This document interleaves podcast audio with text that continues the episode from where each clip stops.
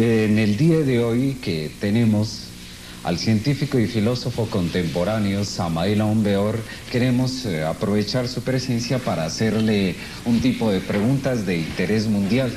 ¿Nos podría decir usted, eh, doctor Samael Aumbeor, qué es la entropía?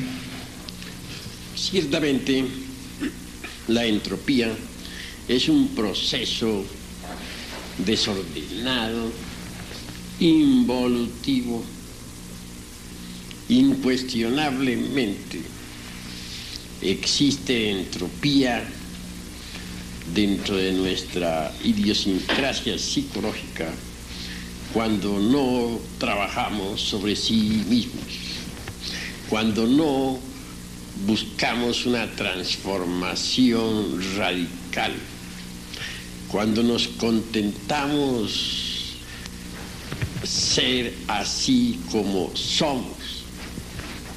Por estos tiempos, todo marcha en forma descendente, desordenadamente, involutivamente. La entropía tiende a igualar todo. Así vemos que después de un largo proceso involutivo llega la muerte. No es pues extraño que todo quede igualado. Si colocamos una marmita llena de agua caliente junto a otra llena de agua fría, obviamente se producirá cierto desorden involutivo, decadente, en las dos marmitas. Al fin, después de todo, quedan completamente igualadas. En forma análoga diremos que si nosotros no trabajamos sobre sí mismos, si no buscamos una transformación radical de toda nuestra idiosincrasia psicológica, a la larga los habitantes de este planeta Tierra quedaremos todos igualados. Seremos la muerte misma. Y eso sería lamentable.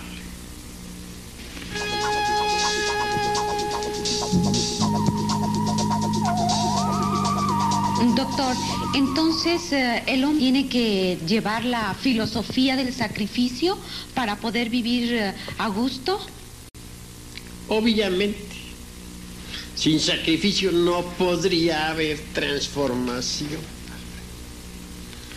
Necesitamos sacrificarnos si es que queremos transformarnos. Precisamente, en estos momentos nuestra Tierra toda marcha de acuerdo con la ley de la entropía. Eso es incuestionable, indubitable. Es claro que se va a necesitar de un gran sacrificio a fin de que esta Tierra se transforme. Y ese sacrificio será una gran catástrofe. El sacrificio en sí es grandioso.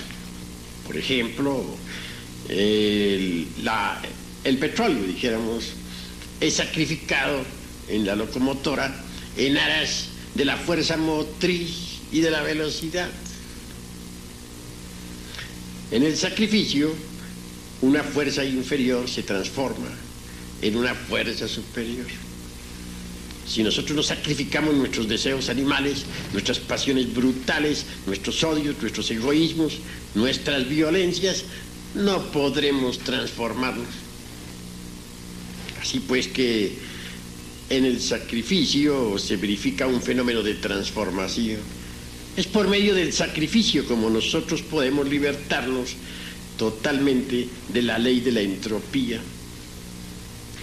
Sin el, el sacrificio tendremos que marchar en forma descendente, involutiva, decadente. Y esto inevitablemente. Ha llegado pues la hora de comprender la grandeza del sacrificio. Eso es obvio.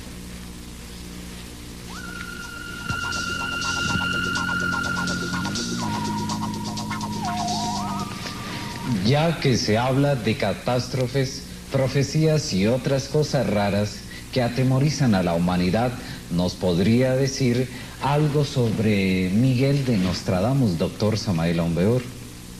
Con mucho gusto. Resulta que Miguel de Nostradamus fue un gran médico, astrólogo de la Edad Media. Se educó en la sabiduría de los egipcios. Dicen que pasaba las noches enteras mirando fijamente y sin parpadear el agua contenida en un caso de cobre. Afirman algunos que en esa agua lúcida pudo él ver con entera claridad meridiana los acontecimientos del futuro. Así pues, Miguel de Nostradamus fue un gran vidente, eso nadie lo puede negar. Hasta la fecha, todas las profecías que Miguel de Nostradamus hizo se han cumplido matemáticamente. Profetizó también la Segunda Guerra Mundial y dio hasta el nombre de Hitler, con excepción de una letra equivocada. Creo que más bien los equivocados fueron los traductores, entre paréntesis. Y no hay duda de que habla de cumplirse la, la terrible profecía del futuro, la del famoso 1939. También pronostica la Tercera Guerra Mundial y muchos otros acontecimientos de índole extraordinaria. Para mi modo de ver y de entender las cosas, estamos en los tiempos del fin. Las gentes creen que los tiempos del fin serán dentro de no sé cuántos millones de años. Se equivocan.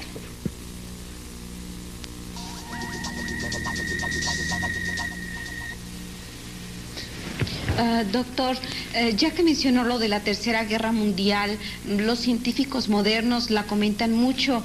¿Es cierto que habrá una terrible Tercera Guerra Mundial? Eso es indubitable. Miguel de Nostradamus profetizó la primera y la segunda y también la tercera. Grandes sabios del pasado ya habían profetizado tres guerras mundiales para el presente siglo.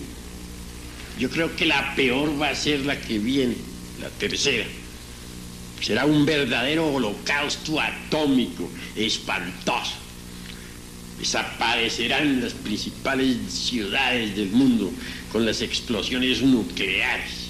Lo más grave de todo es la contaminación radioactiva. Con la Tercera Guerra Mundial se contaminará la atmósfera en forma espantosa. La radioactividad infectará completamente el aire, las aguas y en general todo lo que existe. Las lluvias, por ejemplo, que tendremos serán radioactivas. Las cosechas se perderán. Y, se perderán sencillamente porque nadie podrá utilizarlas. Eso es todo. Eso de tener uno que comer alimentos contaminados por la radioactividad es gravísimo. Mas así sucederá. No hay duda de que esta tercera guerra mundial está a las puertas. Por otra parte, en estos tiempos hay hambre, desolación, seria, espantosa, crisis de valores, etc. Todo esto nos va orillando poco a poco hacia la tercera guerra mundial. Incuestionablemente, cada uno de nosotros carga dentro de sí los factores que producen guerra. Egoísmo, odio, etcétera, etcétera, etcétera.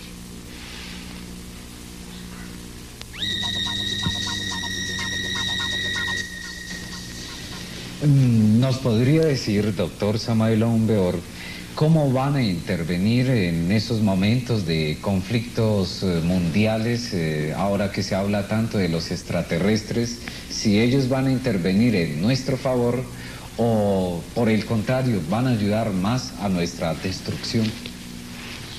Bueno, las gentes tienen tantos conceptos sobre esta cuestión de los extraterrestres que bien vale la pena analizar aunque sea un poquito. En nombre de la verdad diremos que los extraterrestres existen aunque los escépticos duden. Esto de los extraterrestres está ya completamente demostrado. Ahora, en lo que a mí atañe les tendré que decir que a mí me consta la existencia de los extraterrestres porque yo estuve en contacto personal en el Distrito Federal, allá en el desierto de los Leones, con una nave de viajeros intergalácticos. Nunca he contado estas cosas, porque no veo motivo como para estar relatando esta historia a todas horas. Ahora bien, lo que sí quiero decirles a ustedes en forma enfática es que ellos quieren ayudarnos. No tiene nada de raro tengan que intervenir en el momento en que nosotros nos precipitemos en el gran holocausto atómico. Ellos siempre han ayudado a la humanidad. Surcan el espacio por todas partes. No es la primera vez que nos visitan. Siempre nos han visitado y siempre nos seguirán visitando. Indubitablemente no pueden dejarnos abandonados. Tendrán que intervenir para ayudarnos. Son hombres en el sentido más completo de la palabra, pero hombres verdaderos.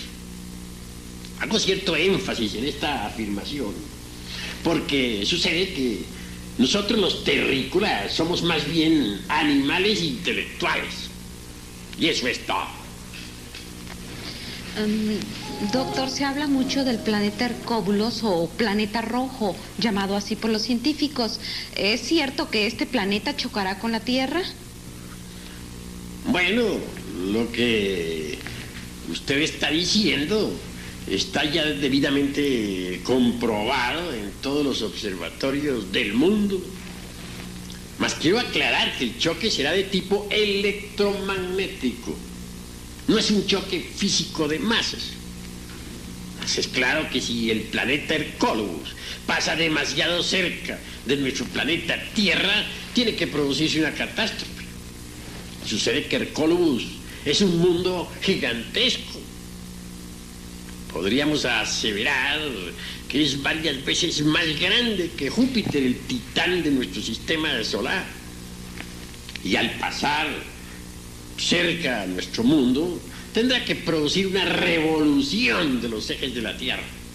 Entonces los mares cambiarán de lecho y las tierras actuales se sumergirán entre el fondo mismo del océano.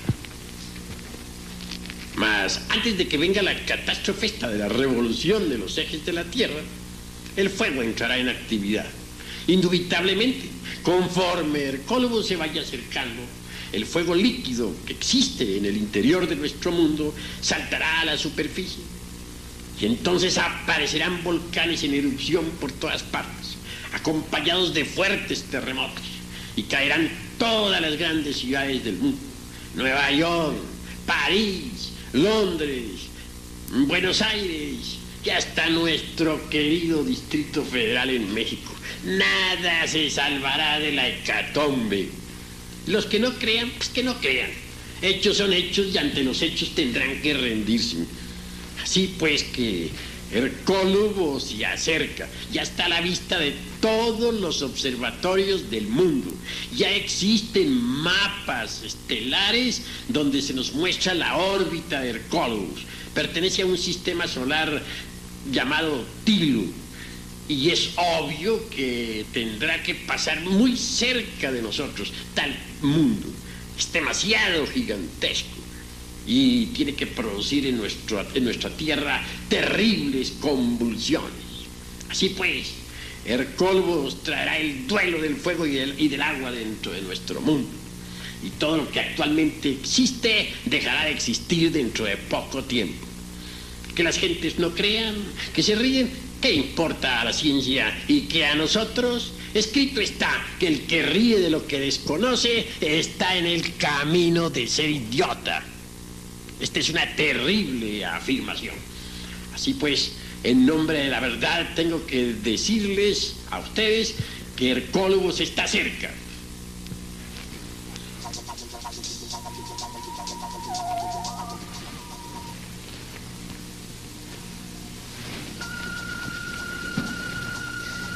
¿Nos podría usted decir, eh, doctor Samael Umbeor, en base a sus planteamientos, pues verdaderamente interesantes, eh, en qué consistirá la catástrofe mundial? Bien, vale la pena contestar esta cuestión.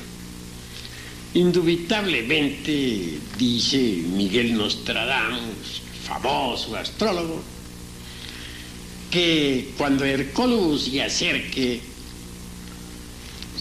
se verá en el, cielo como dos soles. Y esto alarmará a las multitudes. Con el acercamiento de Hercólogos, la gente se pondrá excesivamente nerviosa. Obviamente las ondas electromagnéticas de tal mundo son poderosas. Cuando esto sea, ya la, tercera guerra mundial habrá pasado. Entonces, nuestro planeta por esos tiempos estará muy cargado de radioactividad. Dice Miguel de Nostradamus que con la llegada de Hercólogos, todo lo que actualmente existe dejará de existir. También afirma claramente que los astrónomos de aquella época, incapaces de entender la honda significación que encierra este movimiento estelar, harán planes a lo lindo para el futuro, tendrán bellos sofismas de distracción. Que entonces las gentes confundidas por los sabios terrícolas no tendrán ni la más remota oportunidad de defenderse. Ahora bien, cada vez que Hercólogos ha llegado a la Tierra, se ha producido una catástrofe.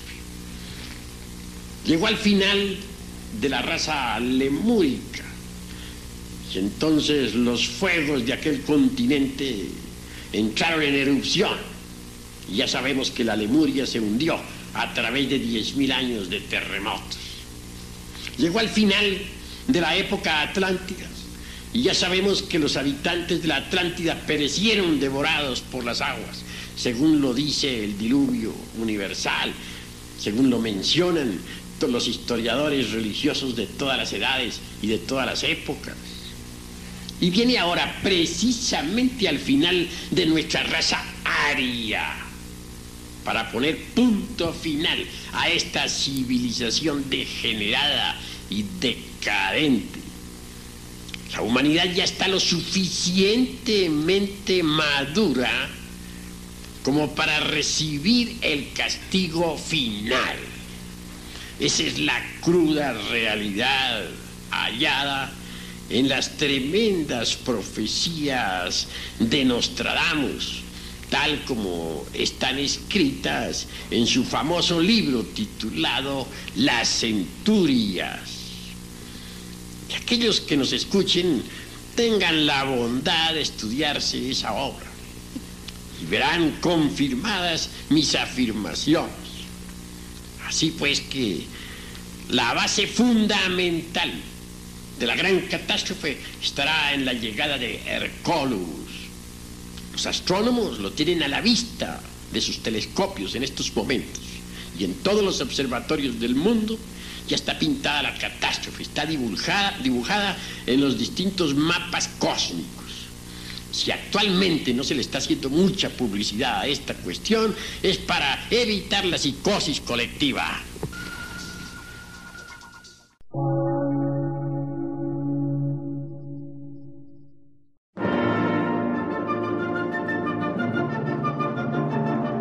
Emisora, gnóstica, transmundial. Por una nueva civilización y una nueva cultura, sobre la faz de la Tierra.